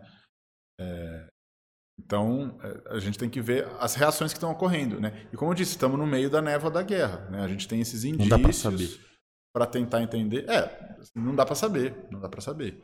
O que a gente tem que fazer é fazendo essa leitura atenta das reações dos estados é, e também tomando cuidado de é, localizar o que é fato e o que é fake. Não, né? O que é fato e o que é interpretação dos fatos. O que é fake, evidentemente, também, né? É, o que é uma narrativa que entra num esforço de uma narrativa de guerra. A gente sabe que isso existe. Né? O, o, New York Times ele tem embarcado muito numa narrativa é, favorável ao Biden. Isso não sou nem, nem sou eu que estou dizendo, é um colunista lá da Folha que ele fez o estudo dos editoriais e, da, e da, das matérias que o New York Times tem dado, né? se o, o que o Biden fizer, ele vai, ele vai acertar sempre. Né? Ele olhando para o New York Times. Então, o, há essa narrativa de guerra também, que é uma narrativa também que ela entra dentro é, dentro da, da, de você ajudar a tomar determinada posição, né? É muito difícil, né? Eu vi, por exemplo, a Ucrânia está dando os dados dos soldados russos mortos, assim. É, você vai acreditar nisso? Não tem como, né? Assim como o outro lado, não tem, não tem muito cabimento você seguir essa informação, né? Então, é, e esse momento essas coisas vão vão se misturando. Então, tomar muito cuidado com o que é fato, com o que realmente está acontecendo. A gente vê imagens, principalmente, é, e do que é, é, fake e do que é interpretação sobre o fato. Uma, uma especulação, eventualmente, uma ideia. Ah, os russos eles estão parados lá no norte de Kiev, aquela coluna de 50 quilômetros de, de, de, tanques, de blindados, Vai por, porque eles estão sem combustível e está com problema no moral da tropa. É, difícil, né? Assim, você dizer, ah, os caras estão sem combustível. É que né? teve, teve um, é, teve um 100 vídeo... quilômetros de Belarus ali. É que teve, acho que porque o pessoal utiliza, teve um vídeo que eu até vi assim, ó, tinha um tanque parado e para, ó, pra você ver, não faz muito sentido. Para um carro de um ucraniano lá, passa um soldado ali. Oh, ah, acabou o combustível. mas, é um, mas é muito assim, não sei se é real isso aí, né? Porque às vezes o pessoal pega essas, essas informações e e pode ser de uma, N, uma pode ser de N, N lugares, pode ser de algum outro contexto, igual aconteceu. Pode. Tem acontecido. Minha mãe, né? Minha mãe, nas redes de WhatsApp, ela mandou para mim um monte de vídeo, assim. Eu lembro, era de uma explosão que aconteceu na China, acho que cinco anos atrás. Eu acho que a gente tem que tomar muito, tomar cuidado, muito, cuidado. muito mesmo com o que a gente consome, da onde a gente consome, assim. Você não precisa ah, não quero ver nesse veículo, vem um outro veículo de, que, que tem uma credibilidade. Vê todos, né? É, ver todos se os puder, veículos, se você todos. puder. Porque realmente é uma coisa muito perigosa que está acontecendo. Não só as fake news, mas as, as falsas interpretações também, ou interpretações segundo pontos de vista de determinadas situações. Então eu acho que é que é meio perigoso e vale. E, até por isso eu acho importante a sua presença aqui, sabe? Pra gente tentar entender. De um especialista, o, é, o que de, de, fato aconteceu, o que de fato tá acontecendo, sem a gente ter essa, essa deturpação. Eu só queria corrigir uma coisa que eu falei que pode soar mal para quem tá vendo sobre a, a, genialidade do Putin. É porque às vezes consumiu em áudio, eu fiz uma aspas. Você aqui, vai ser cancelado, quem hein, cara? Pra quem tá ouvindo em áudio, eu fiz umas aspas. Porque é mais uma questão de, de, inteligência militar, né? Ele é um cara que tem muita inteligência militar, não tô para defender, para criticar, não tô pra falar nada. Inteligência militar, só para pontuar isso. Acho que a gente pode fazer o nosso. Fazer intervalinho. Nosso intervalinho, a gente faz intervalinho de 5 minutos, depois entra na, na parte final já para encerrar. É isso. Rapidinho, só vou falar o que eu tenho que falar que eu esqueci no começo do programa. O Give Talks é uma realização da produtora Jaguari em parceria com a Hello Mark e com a Octa Soluções. Siga nossas redes sociais. Caso você esteja precisando ou querendo né, fazer um podcast, o nosso estúdio e a nossa produção estão disponíveis para locação. E a gente está aberto aí a colaboradores, patrocinadores que queiram correr junto com a gente nesse projeto. Então entre em contato também se tiver interesse. Já a gente volta rapidinho.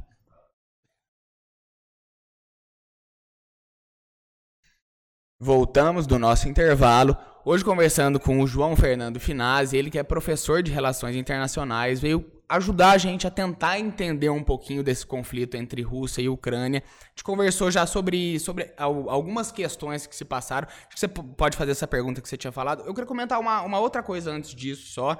É, a gente comentou sobre algumas consequências econômicas que o mundo vai, vai enfrentar. Porém, antes do programa, a gente estava comentando também sobre outras consequências que essa guerra acaba trazendo. Eu queria que você comentasse sobre essas, essas outras consequências, além das econômicas que, que esse conflito gera. É, tragédia humanitária, né? Tragédia humanitária.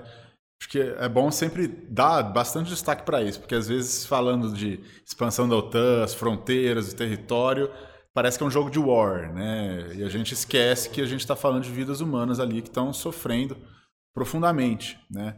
É, os últimos dados são de um milhão de refugiados, né? Especulações aí de um milhão e meio, talvez chegar a dois, mas é, e acho que consequências humanitárias fundamentais, grande maioria indo para a Polônia. E o que é significativo que está se demonstrando é a, a, a, permanência em alguns lugares, algumas posições na Europa, né, de posições racistas, né, e imperialistas, colonialistas. Né? Eu tava, quando estava vindo para cá, eu, eu vim vendo um deputado de extrema-direita espanhol é, disse com todas, né, assim, sem nenhum tipo de censura, e não foi censurado, é, de que os refugiados ucranianos são bem-vindos e os muçulmanos não são. Né? É, disse com todas as letras. Né? Alguns dias atrás, o primeiro-ministro da Bulgária. É, acho só legal falar uma coisa, que você usou a palavra censura, acho que muita gente pode falar, nossa, mas não tem que censurar nada. Essa censura que o não, falou verdade, é a lei. É censura é, moral, é, censura legal. É, né? é não pra... tem essa de é, refugiado. É, refugiado. Pra... O cara falou uma coisa que é passível de punição claro, legal. Claro. Isso demonstra também as possíveis reações. Né?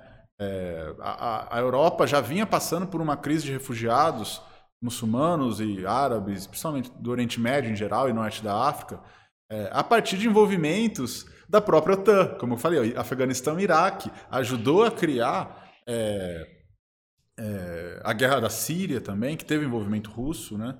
É, ajudaram a criar é, uma massa imensa de pessoas que perderam tudo nas suas vidas e foram para a Europa né, em busca de uma melhor qualidade de vida é em busca de sobrevivência, que são pessoas que estão fugindo da guerra. Né? Como é que ela pode ser uma ameaça? Ela está fugindo da ameaça. É... E a reação da Europa naquele momento, né? a grande reação, né? claro que você tem disputas dentro da sociedade também, né? tem gente que tem posições muito mais favoráveis a essa vinda.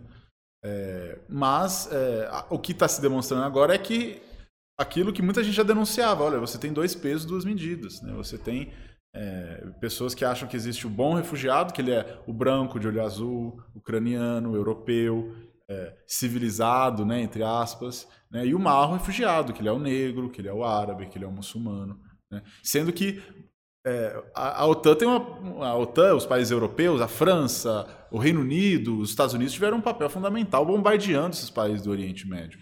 Né? É, e a própria Rússia também. Né? Então, a, a, as posições, né? E eu vi um, um, texto de um jornalista africano esses dias, é um texto muito bom, né? Criticando tanto Rússia quanto Estados Unidos, né? Ele dizendo, olha, a, a gente compreende a ação russa, mas compreender não é aceitar. Compreendemos a ação russa, é, condenamos a ação russa, mas não somos ingênuos com relação às supostas soluções promovidas pelos Estados Unidos e por alguns países europeus. Né? É, os, os, africanos, né, eles sabem o que é a guerra, eles sabem o que são as sanções econômicas também.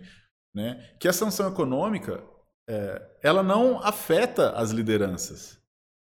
Ela não afeta, não, vai, não afeta o Putin diretamente. Vai afetar a população mais vulnerável, porque aí vai subir o preço de todos os produtos. Quem, quem a gente viu nos últimos anos aqui no Brasil sofrendo mais com a pandemia? Né? sofrendo mais, mais, com a crise econômica. É. Né?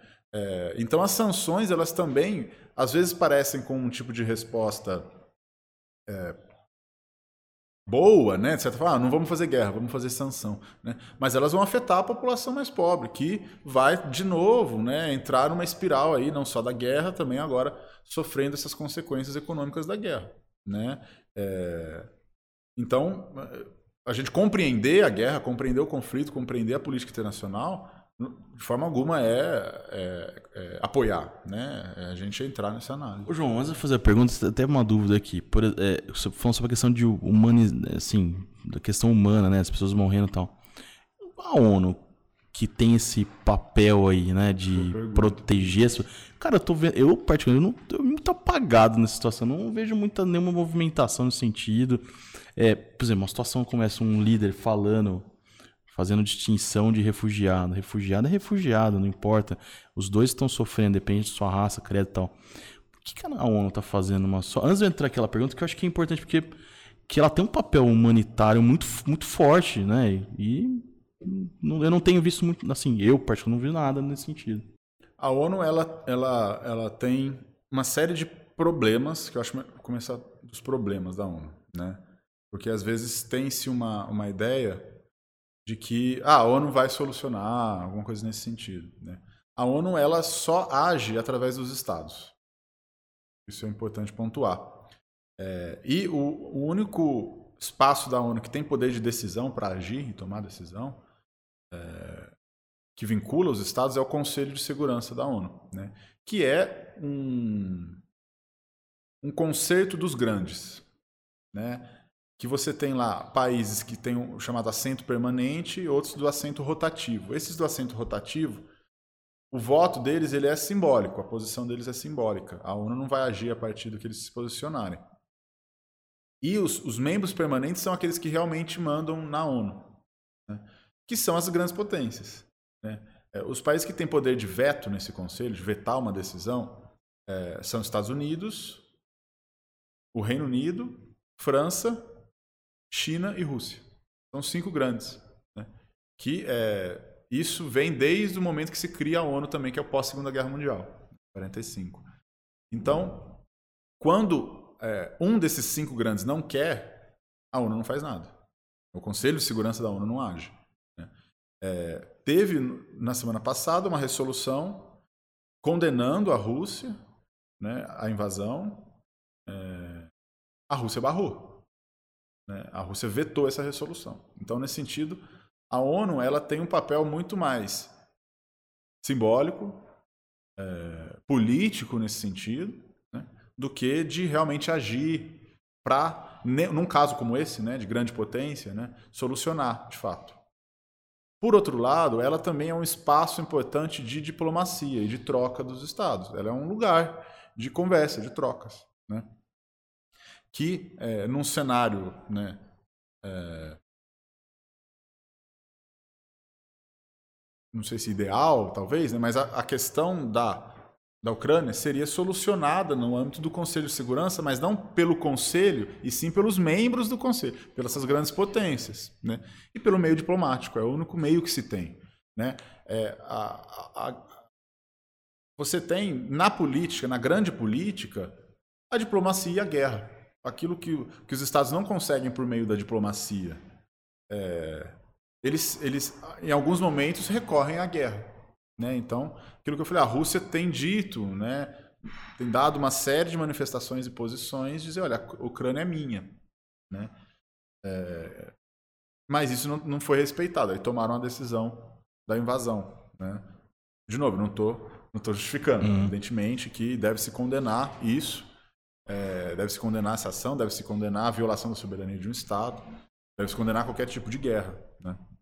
Mas é, então, a, atuação da ONU ela está muito é, submetida a essa dinâmica das grandes políticas, das grandes potências, né, dos grandes tá estados. Está congelado, então não, tá, tá não é. pode fazer nada por causa é, da... Mas, ao mesmo tempo, desde que ela foi criada, você também não teve o conflito entre grandes estados, né, entre as grandes potências. É, então, ela, ela tem essa importância né, do diálogo, de colocar ali, mas, por vezes, as coisas são resolvidas fora dela. Né? Como comentei, essa tentativa de mediar o acordo ali entre Ucrânia e Rússia os acordos de Minsk foram mediados por Alemanha e França. Né? Não foi na ONU. Né? É, então, tem assuntos que chegam, tem assuntos que não. Em 2003, os Estados Unidos invadiram o Iraque à revelia da ONU também. Né? Algo que, que tem que ser lembrado. Né? Uma invasão feita em 2003 para retirar o Saddam Hussein, né? É, que não passou por uma decisão do Conselho de Segurança da ONU. Né? Inclusive, a França é, disse que ia vetar. A França disse que não ia aprovar essa ação no Conselho de Segurança. Os Estados Unidos fizeram, foram do mesmo jeito. Né? É, então, por vezes, é, é, preciso ter essa, essa perspectiva um pouco mais histórica né? e um pouco mais é, é crítica da própria ONU, contextualizada, crítica da própria ONU também, para saber o que ela pode e o que ela não pode, né? Uhum. até onde ela chega, para a gente entender um pouco melhor. Perfeito. E a pergunta que vale muito os do, quais os desdobramentos aí que, os possíveis, né?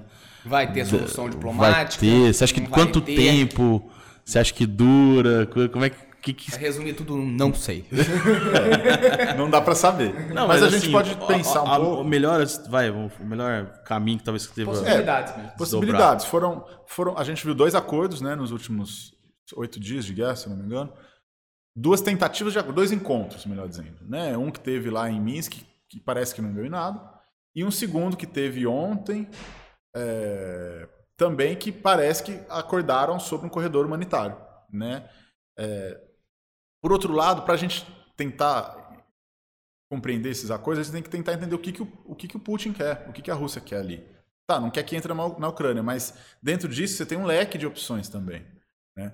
A mim me parece, no primeiro momento, todo mundo achava, né, a, a maioria dos analistas achavam que a ação ia se concentrar no leste, em Donetsk e Lugansk, por conta dos acordos de Minsk, por conta de ser uma região separatista, ligada à própria Rússia, e iria ser uma ação ali. O, Putin reconheceu a independência daqueles estados antes de mandar as tropas, entrar ali e ficar por ali.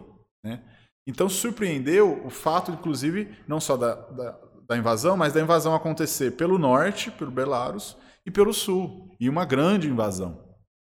Com, com helicóptero, né, com bombardeio de, de radares, né, de, de estradas. É... Por outro lado, né, então vai depender muito do grau de resistência das forças ucranianas né, e do que realmente a Rússia quer. É, aí alguns analistas já estão dizendo que foi um erro político do, do Putin também. Porque a gente tem que pensar o seguinte: é, ele quer tirar o presidente lá?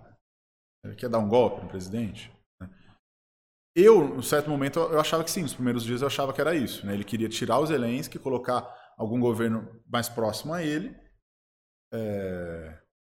Só que se ele quer isso, né? Não ter essas duas conversas, por exemplo, talvez. Não, a conversa precisa ter para você conter o conflito, né? Mas ao mesmo tempo você é, ter objetivos. Né? Tem um grande teórico da guerra que também é leitura obrigatória, que é o Clausewitz, Karl von Clausewitz. Ele tem a famosa frase que todo manual de política internacional e de guerra tem, que é a guerra é a política por outros meios. A guerra é um meio da política. Então, aquilo que eu disse, os Estados não conseguem pela diplomacia, alguns recorrem à guerra.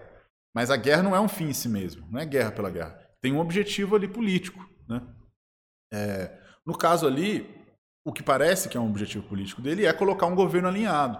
Só que ele tem um problema também do pós retirada das tropas. Né? Até quando essas tropas vão ficar? Né? Porque retirando as tropas, você tem a possibilidade de que aquele governo que ele colocou caia de novo. E aí vai ter uma nova invasão. É, você tem a possibilidade das tropas ficarem por muito tempo lá também. E aí você ter algo né, é, parecido que foi o Afeganistão. Né? Ficaram, os Estados Unidos ficaram 20 anos no Afeganistão. O governo lá só ficou de pé porque os americanos estavam lá. Mas uma hora tiveram que sair. Saíram, o negócio caiu. Né? É, o governo caiu no mesmo momento que os americanos saíram. Como que vai ser na Ucrânia? Né? É, como que ele vai conseguir garantir de alguma forma um governo aliado ali? É, você está vendo é, uma resistência ucraniana que está é, sendo apoiada pelos países da Europa, né, envio de armas, inclusive. A gente tem que se perguntar como é que essas armas vão chegar. Eu vi que, a, se não me engano, foi a Alemanha, prometeu aviões. Né? Onde que esses aviões vão pousar? Quem vai pilotar esses aviões? Vai ser um ucraniano que vai até a Alemanha pegar o avião e pousar na, na Ucrânia? Assim que ele entrar no espaço aéreo ucraniano, ele está sujeito a ser abatido. Né? Onde ele vai pousar? Os aeroportos estão destruídos. Né? É, como que, eventualmente, sei lá, tanques da, União Europe... da, da OTAN vão chegar lá? E quem vai pilotar esses tanques? Né? A partir do momento que eles entrarem ali, né, que eles estiverem sendo deslocados, a Rússia também já vai reagir para tentar conter isso. Né? Então, o que me parece que está acontecendo nessa semana é, é, uma, uma pressão da Rússia gradual, né, aumentando o bombardeio, aumentando a violência, é, concomitantemente com o canal da negociação aberto. Né? Quanto mais tempo o governo ucraniano demorar para se sujeitar a algumas decisões, é, pior vai ficando a situação dele e mais ele vai ter que ceder. A, a guerra mais longa é pior para a Ucrânia. Ah, ninguém ganha, não, verdade, sei não. lá. O, a, o, o país que está sob ocupação, ele tem... É, que é isso que, que, que, ajuda a entender parte da resistência também. Ele tem do seu lado o tempo. Quando ele, se, quando ele estende a resistência, ele tende a enfraquecer a vontade do inimigo de estar ali. Né? O, o, esse, o, o Raimon Aron, né, o outro filósofo que eu comentei, ele falava que boa parte da guerra também é psicológica, né? da vontade que se tem de, de guerrear, de estar ali. Né? Então, é, é por isso essas, essa questão da guerra de informação também né, é importante. Né? É, e por isso, evidentemente, que o, o, o, o presidente ucraniano ele nunca vai dizer publicamente que ele está cedendo alguma coisa, né? A ideia é sempre da resistência nacional, sempre é, Ele está fazendo um marketing, assim, eu acho que ele não está linha de frente, mas mostraram ali fardado, linha de frente já tinha morrido já, né? Mas ele está ali, parece que é junto ali, né? É, isso é uma forma e, até de e o que eu acho que, que a, Rússia, a Rússia tenta, de certa forma, é também tentar fomentar algum tipo de golpe interno.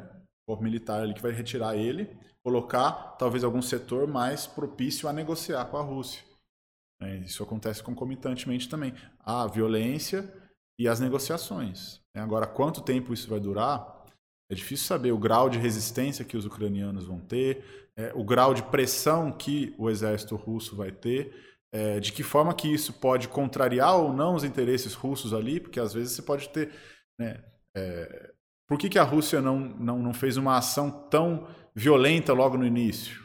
Né, isso, isso certamente diz respeito à finalidade política que a Rússia tem ali. Né?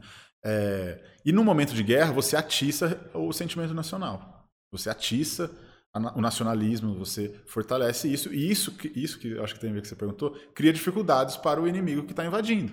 Você vai fortalecimento, fortalecendo o nacionalismo, né? Você vai fortalecendo é, essa ideia de lutar até o último questão de moral homem, mesmo, né? questão moral, né? Força, é, para o confronto ali deve fazer uma diferença grande também.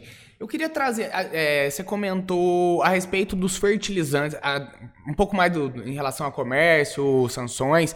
Você comentou sobre os fertilizantes que para gente, para os brasileiros aqui, poderia ser onde iria estar tá afetando a gente. O petróleo também. Eu queria que você falasse se, se são esses os pontos ou se, se, se a gente brasileiro. Falei um monte de si aqui, parece um gago. Ou se a gente vai sofrer alguma outra consequência com isso ou para a gente estar tá um pouco mais tranquilo. Eu acho uh, Não dá dif difícil prever também, porque. É, mas a gente, o que a gente sabe é alguns lugares para ficar atento né, relação com os Estados Unidos, por exemplo. Né? Como que os Estados Unidos está reagindo a essa posição do Brasil de não é, entrar dentro do, desse, desse grupo de, de, coalizão que vai impor pesadas sanções à Rússia. Né? Como que os Estados Unidos está reagindo nisso na relação com o Brasil? Fundamental ter em vista. Né? Eu não sei o conteúdo, mas eu sei mais ou menos os caminhos que a gente tem que ficar mais atento, talvez. Né? É, Estados Unidos, é, a própria questão é, da, da, relação com a Alemanha e a França, né, que são atores fundamentais nesse processo, é, e a China, né, e a China.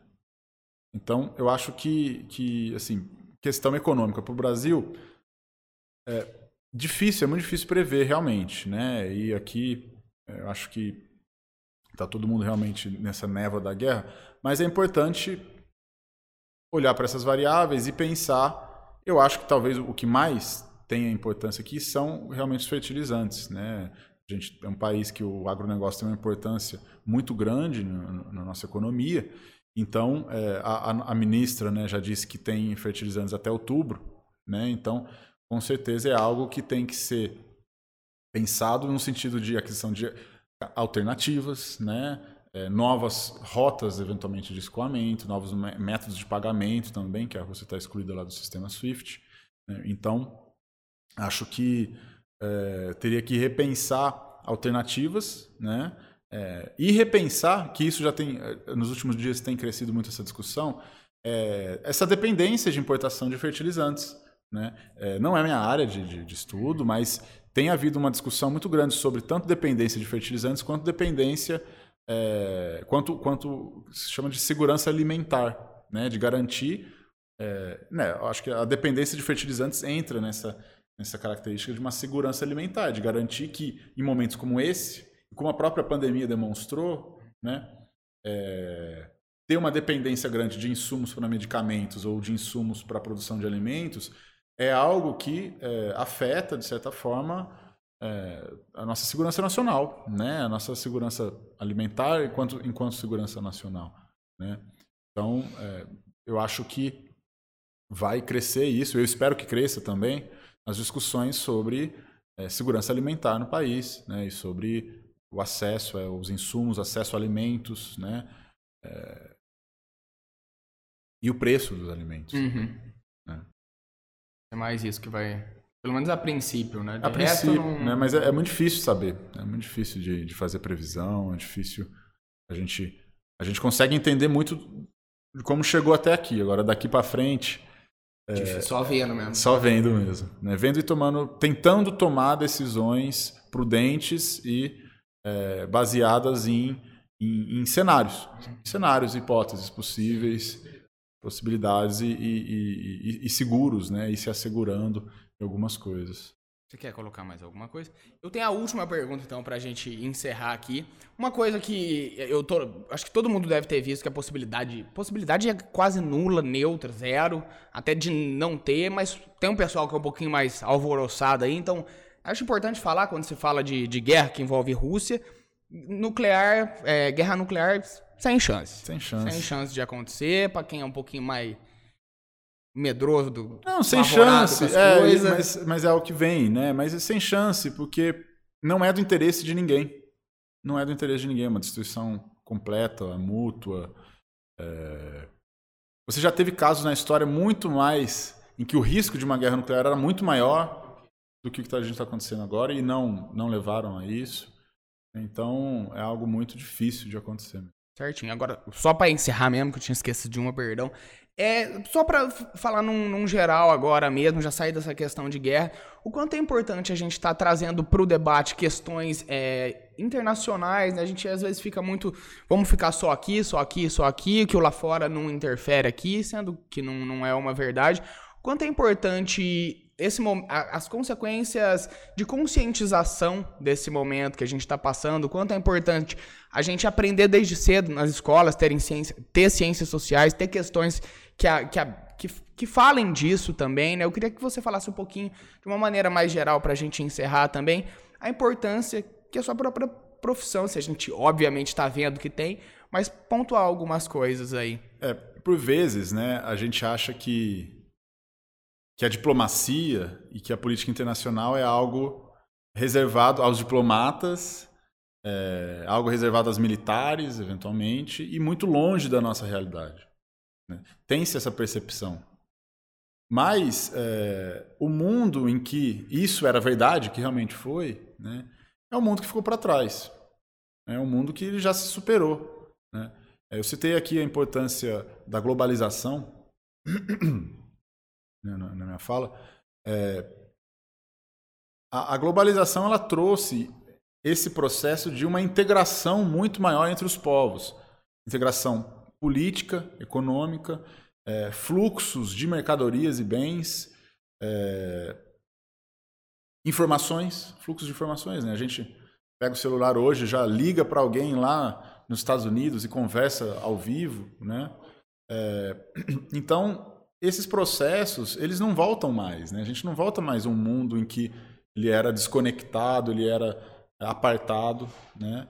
E por outro lado, esse mundo da diplomacia e da, e da política internacional como reservado aos, aos diplomatas e, e aos militares, é, ele também deixou de ser ao longo do século XX, porque a própria política internacional ela começou a ser objeto de debate, objeto de debate, porque se pensa, é, e isso é importante, o papel do país no mundo, o que se quer para o país, né?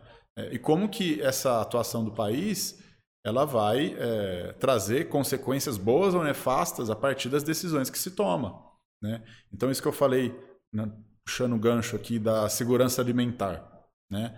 Pensar segurança alimentar num país como o nosso é fundamental. Né? A gente viu as cenas horrorosas né, das pessoas passando fome é, no, no, no, ano passado, nos, nos, últimos tempos. Então, pensar segurança alimentar é pensar nas vidas humanas, né? é pensar na nossa economia também. É, mas isso não se faz sem considerar o cenário internacional. Né? É, qualquer empresa também, né, saindo do, do âmbito público, entrando para o âmbito das empresas, qualquer empresa privada é, grande, média, ou que queira se tornar uma grande empresa, ela tem que estar atenta no cenário internacional, porque é, esse contexto da globalização, a gente está vendo, ele traz um impacto fundamental para o cotidiano das pessoas. Né? Por vezes parece que é longe, parece que é difícil da gente ver como que isso traz, mas tem relações. A pandemia deixou isso muito claro. Né? E agora essa guerra, quando chegar essas consequências em termos de preço, né? É, para os europeus, isso já é muito visível nas pessoas, nos refugiados, né? É, Mas isso vai, vai chegar aqui, e aí vai ficar mais visível, né? É, mas, como eu falei, né, a gente olhar Campinas fazendo voos internacionais, né? processos de integração global de cidades, né? essa, essa se chama na, na área de paradiplomacia, diplomacia das cidades com cidades, de estados com estados, né? É, de empresas com empresas. Isso só tende a crescer. Né? Então, acho que a área de relações internacionais ela tem essa, essa inserção né, que ela, é, como eu falei, é uma área que ela é razoavelmente recente, mas que é difícil de deixar de, de pensar hoje em dia. É, né? Tá um mundo que é globalizado, interconectado. Né? Então você é, é, é olhar para a realidade internacional, né? olhar para a realidade interna é também olhar para o internacional. As duas coisas elas estão conectadas, elas se sobrepõem, né? elas são é, é, resultados aí quase que da mesma dinâmica. A economia, a economia não respeita fronteiras. A economia ela tá, ela, ela, ela, o mercado conecta as pessoas também, né? Não é só só a, a, as redes né, de comunicação. O mercado conecta as pessoas, né? A pessoa que, que faz o, o sei lá o, o plástico do microfone, o plástico do suporte do microfone, a madeira, é, a pessoa que cortou a madeira, que cortou a árvore, que fez o processo. Às vezes são pessoas que não se conhecem, que se odeiam, mas que o mercado faz com que elas se conectam. Né? E muito provavelmente, né, se a gente olhar em volta, a gente consegue encontrar uma série de produtos que, se ele, o produto não foi importado, o componente foi, né, é, a, o, o, saber daquele produto foi, né, o know-how. Né? Então, sem dúvida alguma, né, pensar é, economia, política, sociedade, não se deve descartar de forma alguma o internacional Fazemos parte do todo, né? É, é isso. isso. João, queria te agradecer. Depois você faz o teu povo na frente hoje. Eu queria agradecer muito sua, sua participação, o conhecimento que você pode passar pra gente aqui. A gente sabe que é um tema muito delicado, de muitas incertezas, né? Não tem como prever o que tá na cabeça de alguém que, que vai tomar ação futura. Apesar da gente tentar, com possibilidades, adivinhar isso, mas é muito difícil. Então agradeço muito o, o conhecimento que você passou pra gente, as coisas que, que ajudou a clarear um pouquinho também as situações que são possíveis de serem clareadas. Então, muito obrigado pelo tempo, pela disponibilidade e pelo aprendizado também aqui, pessoal também, não só como programa. É isso aí, João. Obrigado aí por ter vindo aí, doado um pouquinho do seu tempo, trazer um pouco das informações aí para pessoal. A gente aqui foi bem leigo, assim, como se fosse. Né, não somos especialistas mas para poder trazer, democratizar um pouco mais esse assunto, né? Porque às vezes começa a falar do nível político, o pessoal fala, pô, mas o que, que é isso, né? Vamos trazer para a nossa realidade. E acho que você fez esse papel muito bem feito. Parabéns aí pelo seu trabalho, muito sucesso aí. E vamos que vamos. Eu eu que, eu que agradeço o convite, também a oportunidade de estar aqui falando desse assunto que é importante pouco conhecido também. E também parabenizo vocês pela iniciativa do programa é, que é, tem uma, um papel social fundamental é, para a nossa cidade, para a nossa sociedade, para o entorno regional nosso, e que eu acho que tem um, um, também né, um potencial também fundamental e, e vocês estão exercendo uma, uma função que eu acredito que, que é que faltava, inclusive, né? discussões públicas sobre assuntos públicos, é, assuntos de interesse social em geral. Então, parabéns também por essa iniciativa e obrigado pelo convite. A gente que agradece muito. Bom, falar as coisas que precisa falar só para encerrar. O Vitalks é uma realização da produtora Jaguari em parceria com a Hello Mark e Alta Soluções. Siga as nossas redes sociais. Se você tiver interesse, vontade de estar realizando o seu próprio podcast, nosso estúdio e a nossa produção estão disponíveis para, para locação, né? Então entre em contato que a gente produz e o nosso estúdio está para locação. E a gente também está aberto a patrocinadores, apoiadores, gente que queira correr junto com a gente aqui nesse projeto. Bom, é isso. Espero que a gente tenha ajudado a vocês de casa a entender um pouquinho mais sobre tudo isso. Por hoje é só e até a semana que vem. Um abraço.